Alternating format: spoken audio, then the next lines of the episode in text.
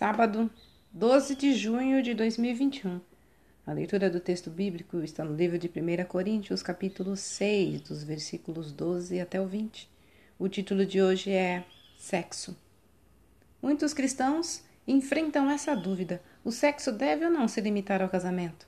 Principalmente os jovens ficam divididos entre o que leem na Bíblia e as práticas à sua volta e seus próprios desejos.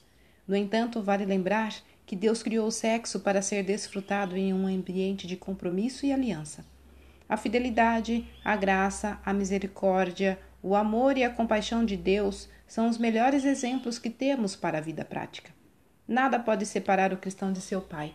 Nenhuma dificuldade, tristeza, perseguição, carência, perigo ou violência, morte ou vida, anjos ou demônios, presente ou futuro, nem qualquer outra criatura.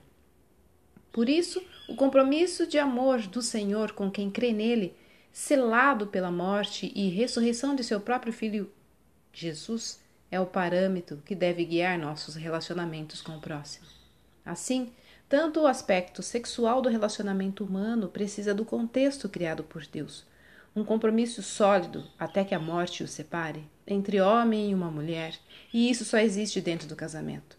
O sexo não é para aventuras, só dentro dessa intimidade mais ampla, chamada matrimônio, ele não se tornará banal. Só assim ele será devidamente valorizado, criando um laço que merece ser chamado de tornar-se uma só carne. Fora do ambiente conjugal, o sexo é o que se vê hoje, um contato apenas físico, egoísta, no qual o outro é usado como objeto para a satisfação de desejos pessoais.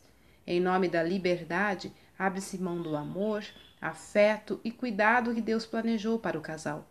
No entanto, os limites que Deus impõe, não só ao sexo, mas também a outros prazeres da vida, não são para impedir nossa felicidade.